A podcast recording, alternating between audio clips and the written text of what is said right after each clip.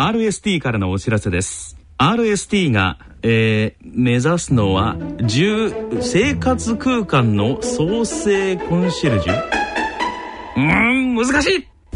詳しくは3文字。RST で検索。へえ静岡町角電気屋さんのコーナーです。聞き手は静岡在住の歌人田中昭義さんですご機嫌いかがでしょうか？田中昭義です。このコーナーでは静岡県電気商業組合理事長の石井勝次さんにお話を伺ってまいりたいと思います。石井さんよろしくお願いいたします。よろしく一つお願いをしたいと思い。ます、よろしくお願いいたします。今回は電化製品をめぐるエピソードを、え伺ってまいりたいんですけれども、えー、石井さんがこれまで40年以上の、はい、えー、電気屋のご主人としての生活の中で、えー、特にこの電化製品との出会いっていうのは思い出深いなというものがあればぜひ教えていただけたらと思います。そうですね、はい、太陽光との出会いですね、はい、でこれはですねまあ今までやったことのないはい、我々の仕事でないと考えてたやつがですね、身近に感じ受けられるようになった。と、はい、これはもうびっくり事ですよね。それまでは例えばこうテレビとかラジオとかも40年でも冷蔵庫、えー、掃除機にしても随分形も変わっていたと思うんですけどもう全く発想の違うというか次元の違う新しい商品だったんですかね。そうですね、はい、だから電気屋さんが大根売るようなもんですよ。それぐらいの違いがありました。へえ皆さんの話を聞くと、はい、本当に良かったと。はい太陽光やって、ええ。はい、あのひどい州はですね、えー、もうこれ太陽光でこの話がなかったら、はい、もううちはダメだったと。ああなるほどなるほど。それが過去の売り上げの7倍にしたとか、7倍？売り上げですよ。町の電気屋さんの？そうです。それとか8倍にしたとかっていう話はゴロゴロですよ。はいはいはい。あのまあこの時代の流れに合致したと。はい、はい、買いました。いやでも石井さんの40年にも及ぶ、うん、もう電気店ご主人の目から見てもやっぱりこの太陽光っていうのは新たな可能性を見出せる商品でそうです、ね、いうことだったんですね、はい、そういう中でこう忘れられないお客さんとかって今までの40年間の中でいらっしゃいます？あるんですね。はい。あの実はね換気扇なんですよ。換気扇。一番最初売れたのが換気扇最初に売れたのが換気扇換気扇。それも窓用の換気扇。窓用の換気扇。ステをこうつけて上にこう半分ぐらいがはい。換気扇になってるやつあるんです、はい、それがつけにくくてね。なるほど。2人でね、はい、メーカーから応援来てましたんでこれどうやってつけるのって私そんなのはつけるの初めてでしたもんですから、はい、ええ感時間かかりましたわ。はい。えー、それでつけ終わったんだけどあれで大丈夫なんやろうかと、はい、いうふうに思ったのが記憶にまだいまだに残ってます。そのお客さんもまだ近くにいらっしゃいま す。最初のお客さんを今もう40年経ってもまだやっぱり大切にされて顧客でいてくださるそうですそうです。そこがじゃあもう商店街も本当にあの石井さんのお店とともにまた活性化していってっていう歴史でもあったんです、ね、そうですね。あの当時は電気屋さん内であんなところになかったですから。私の地域のところにはなかった、はい、なるほど。電気屋さんだけじゃなくて他も他もなかったです。金物屋さんがあっただけですから。そうですか、えー、あもうじゃあ本当に商店街も一緒になってみんなで作っていったっていうそうですね。石井さんでいらっしゃるんですね。だから町全体がまあ、支援してくれたって言ったら変な言い方かもしれませんが、はい、なるほど、うん、ちょっと荒いねあの親父ってなもんですよね。はいなるほど、うん、今もう田んぼだったところから、うん、えーね、もう開拓されていきつつという、はい、そして今はえー、電静岡電気商業組合の理事長さんでもありなおかつ36年間商店街の会長さんもされてとえーはい、そんな石井さんですけれども石井さんからの個人的なですね、うん、今後の夢っていうのは何かありますか？私はねもうあまりよく持ってないんですよ。はい。本当にあのあまあ年金ももらってます正直ね。でね、はい、それこそ皆さんには年金なんていうのは積み立て則だけだよと、はい、いうことを言ってますけれども、はい、75歳になると定年制を引いてます。75歳で。はい、私あと3年とちょっとなんです、はい、で私現役でまだアンテナも立てます、電気工事もやります、なるほど。高いところも上がってます、はい、でなんでかっていうと皆さんの苦労がよく見えるんです、はい、で高齢者になってくればもうみんな怖がってよく上がらないです、はいはいはい、はい、ところが私は平気ですねまだ。はい。えー、これが怖くなったらやめようと思ってますけど、はい、75歳になったってまだ上がるでしょうね。へだけど75歳はこれは一応定年制を引いてますので、はい、75歳になったら若い世代にバトンタッチをしようと、で今回商店会の会長も36年やってますが、はい、それも今私街路灯を LED 化して防犯カメラを10機つける仕事に携わってます。なるほど。街路灯も今もう LED に変えていくっていう時代になってるんですね。そうですそうです。でそれをやればもう若い世代の人は街路灯でお金を使うことはないし、はい、あとは維持管理だけだと。なるほどなるほど。ということになれば、はい、もう私の仕事は終わりだろうというふうに思ってます、はい、だからそれをやり遂げたら、はい、次の副会長にバトンタッチ。次の世代の方々に、まあ、そういう感じですね。はい。わかりました、えー、ありがとうございました、はい、そろそろお時間となりました、はい、この続きはまた次回の放送でお送りさせていただきたいと思います、はい、静岡町角電気屋さんのコーナーでした。聞き手は静岡在住の歌人田中昭義さんでした続いては、今井先生の大人のスポーツ、アウトドアのコーナーです。大人のための大人のラジオ。第3土曜日のこの時間をご担当いただきますのは、登山家で医師の今井美智子さんです。皆さんご機嫌いかがでしょうか？ラジオ日経アナウンサーの米田元樹です。ご機嫌いかがですか？今井美智子です。第3土曜日のこの時間はアウトドアをテーマにお送りいたします。今回は再来年の2016年から施行される国民の祝日8月11日の山の日についてお送りします。さあ今井先生、はい。えー、これまで6月と8月は祝日がなかったんですが、ね、山の日ができたことによって8月はついに祝日ができたということになりますね、はい、いや実はですね山の日っていうのはあの1956年。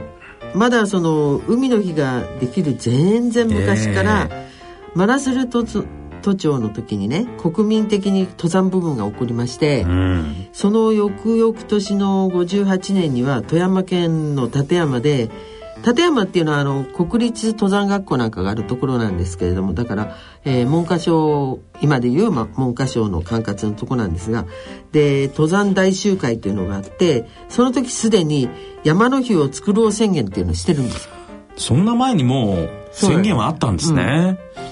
それでまあ紆余曲折いろいろありまして、えー、95年に海の日の方ができてしまい で97年になって山梨県が山の日あの行事を始めまして、うん、その後も広島ですとかいろいろなところが作り出して、ね、中にはそのいろいろなとこありますでしょ？群馬山梨岐阜大阪和歌山奈良香川広島愛媛高知とありますねあとほら紀州とか言って、ええ、昔の名前使ってるもん。和歌山県は紀州山の日ということで11月7日に制定してますけどもね、各地方自治体はだからかなりもう90、えー、と20世紀から作り始めていて、はい、であの2002年のあのリオのあの地球サミットがありましたよね。でその時も日本委員会の方では国際山岳年もありましたし山の日を作ろうっていうことも行ってたんですけどどうもやっぱり学者だとか民族環境の方に焦点が当たるとほらいわゆる自然は壊しちゃいけないみたいな風潮がガーッと来てしまいそのまま、まあ、2004年には委員会も解散しちゃったりということもあり、ね、はい。でここであの本格的に始まったのはその1956年の時からずっと日本三角界の中に、えー、熱心にこうだけどロマンティストだから優しく、ええ、山の日作りましょうっていうのを説いていた人たちがいたんですね。一途な思いで。はい。それであの、えー、今山岳関係の団体っていうのは5団体あるんですけど、はいまあ、日本山岳会と日本山岳協協会。これはまああの日本全国にあの支部がありますけれどあと、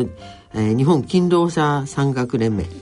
これはあのどちらかっていうとまあ勤労者っていうぐらいですから、うん、割にそのそういう人たちの団体。そしてまあ私は日本山岳会にも入ってますけれども主にまあ副会長なんかやっている日本山岳ガイド協会、はい、あとヒマラヤンアドベンチャートラストっていうのがあるんですがこの5団体のうち4団体まあヒマラヤンアドベンチャートラストはちょっとまああり集まらなかったんですけれども山信制定協議会を発足させたんですよ。で実はうちのその日本山岳ガイド協会の会長が、えー、初代会長が橋本龍太郎先生でえー、2代目が谷垣貞和先生なので、皆さんすごい山がお好きな方で。おなじみの名前ですね。そうですね、ね、で割にあの、えー、いわゆる政界の方としては真摯な方々が多い、うん、多いんですけど、うん、そういう山好きの人はやっぱりいい人多いから。なるほど 今井先生もそうですもんね。いやいやある それはとんでもないんだけど。っていうようなこともあってえー、これは何とかしましょうということでまあいろいろね例えばあの全国知事会だの市町村会だのにも働きかけましょうよとか、はい、それからそのいろいろ議連にを,、ね、を作っていただけませんかみたいな話、うん、私も結構割と短期ですからその山岳会の方にまああの理解し合ってる山仲間の区長なんですけれども。えー割とドラスティックに、あの、いや、ロマンでやってても山、あの山の日はできませんよとか言っちゃって、こうしましょうみたいな話したりしちゃったんですけど、で、そういうようなことで、えー、お願いしたらもう二つ返事で引き受けていただいて、谷垣先生。で、じゃあどういう形にしたらいいだろうっておっしゃってからが早くて、それで、えっ、ー、と、2011年の10月にはもう協議会が国会議員、それから地方自治体ももうどんどんどんどん働きかけていったので去年ですよね13年の4月に超党派のその国会議員さんたちの山の日制定議員連盟というのを発足させたんです。はいで彼らは発足したら早いんですよ。あのしかもですねすごいなと思うのは第1回から第、えーと、と13回は報告だから12巻ぐらい12回の総会ぐらいまでの間にずっともう勉強会を月1ぐらいにダーってやってそしてもう各省庁全部のその山に関する事情とかも聞いたり、えー、山に対してあの、えー、思いを持ってる人たちのヒアリングとかもどんどんどんどんやって超党派というのは全派がいたんです。全党が。ああなるほどなるほど、で全党がみんなで集まってくれて最終最初わって集まったのが100名ぐらいでその後ずっとやって120ぐらいまでいっちゃいまして。であの山岳5団体を中心にしてその勉強会を終わった後各地の講演会山の日を制定しましょう講演会っていうのもどんどんどんどん作っていって、ええ、そしてかなり急激に盛り上げて、うん、うん、14年の4月に衆議院本会議で天の日が8月11日って決まってそしてそれは、えー、16年からあの実施しようっていうふうに決めたんですけど、うん、でその後参議院も通したんですがその時超党派のあの議員さんたちの制定、えー、議員連盟はあのまず最高顧問が谷垣さんで、はい、それで会長さんが江藤清志郎さん。でもう2014年にはあの、まあ、決まっちゃったので今度こっから先どうしようっていうことで、今度はもう山の日議員連盟って連盟ももうほら、はい、制定を決めるんじゃなくてこの、えー、実行していくのにどうしようっていう方向にも変わっていって、はい。うん、それであ結局まあここへ来て、えー、山の日が制定されましたので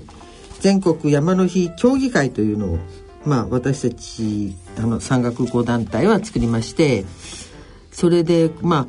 ああのー、制定をしあの後押ししていた時期からずっとですねあの100万人の山と自然安全のための知識と技術公開講座っていうのを全国でやってきていたんですね。でそれをさらに続けて山の日関連で、えーまあ、5月に決まったので5月から5月27日は栃木県山の日のところでとか、えー、山の日関係のそのところにで講演だとか、まあ、これにあの結構いわゆるマスコミといっても山の関わる例えばあの、えーと、中部経済新聞社とかね、名古屋とかそれから新米あの信濃毎日新聞社とかっていうのは長野ですよねそれから北日本新聞社とかそういうところ富山ですね。そういう山が多いようなところなんかは一緒になって、えー、1回につき大体300名前後の人を集めていろいろこう、まあ、特に安全に関してですかね、はい、でそういうことがあの、えー、必要だというので始めたんですが実はあの海の日ありますよねそれからご存知かどうかわかんないんだけど8月1日水の日なんですよ。ああそうでしたか、うん、でここで山の日が8月11日にできて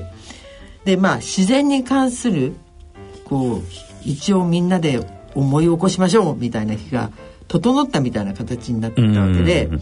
でまああ天水要はだから人間は淡水で生きてるから海の水じゃダメじゃないですか。はい、で水で言うとあの天水が山に染み込んで、うん、そして川となって流れて海へ行ってそこの間で人々とほとんどの生命体海の生物以外は、うん、えー、生きていけるっていう状態なのでここで3つがきれいに揃いましたね。そうですね、うん、そういうこともありそれから山っていうとやっぱり あの昔から宗教的に畏敬の念を持ってみたいなことはあったんですがもっと実質的な問題としても今言ったように水一つとっても山がえー、まあ保水してくれて我々は生きられるわけだから、うん、山の環境をしっかり守るっていうことも大切だし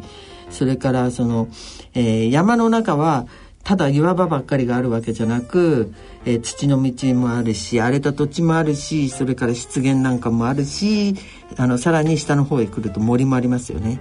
だからその全体をどうやってみんなが理解しあの大事にしそしてさらにその中へ入ってあの少なくとも、まあ、森林セラピーの話はずっと私ここでしてきてますが森に関してはすでに科学的な根拠もあって人間に対していわゆる健康の維持増進に役に立つっていうことも分かっているわけだからそれが、えー、一方で山やなんかに登るとかっていうような行動そのものがやはり健康にも、はい、そっちは起きてる時の健康として筋力をつけてくれるとかそれから心肺機能を、まあ、復活してくれるとかそういうのは昔から分かってくれて、まあ、あのいることなのでそういうのも含めて健康的にも大切なところなんですよね。ただちょっと残念なことに、日本はあのー、宗教的な意味もあったので山っていうとなんか登る時は苦労して登るっていう感覚があるんだけど、そうするとやはりどうしても事故が多くなっちゃうんです。はい、でもう今あの私は40数年、えー、海外のあのツアー登山かなりやってましてそこで見るとヨーロッパ系の影響を受けて支配されたりして影響を受けたようなところっていうのは、みんな山の扱いがまあ地元の経済活動のためっていうのとそれから観光客はおもてなしっていうより安全に登らせて事故を起こさないで手間暇かからないようにするっていうそっちの観念から、山がすごく整備されてるんですね。いろんなインフラ、はい、それはトイレだとか道だとか。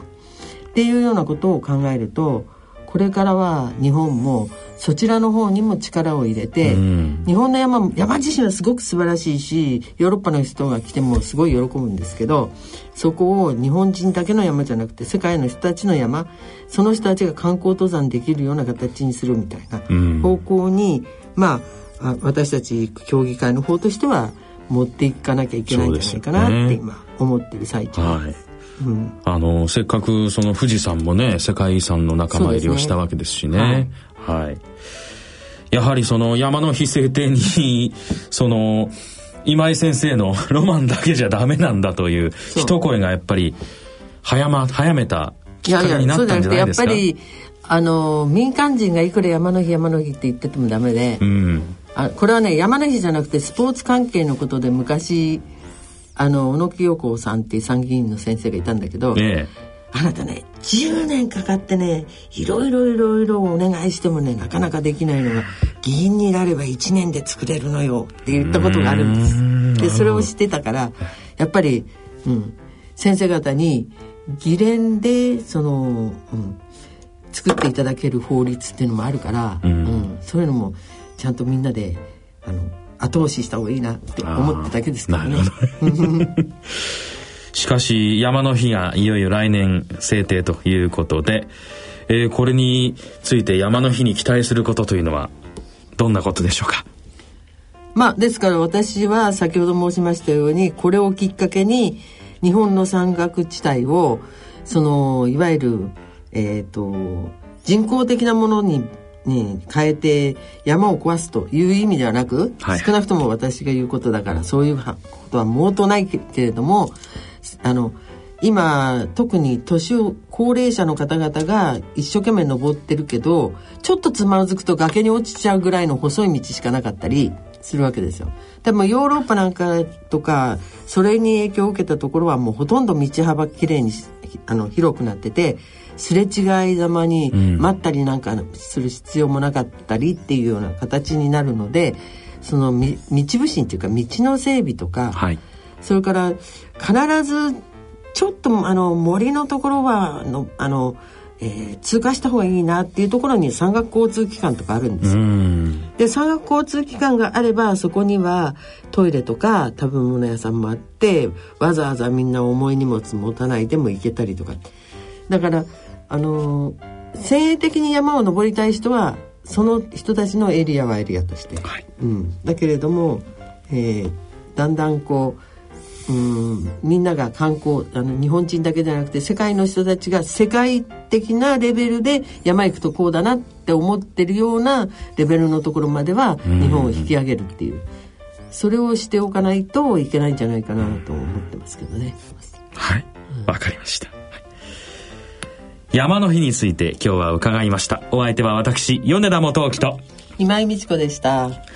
次回このコーナーは来月9月20日の放送となります。それでは次回まで。さよなら。さよなら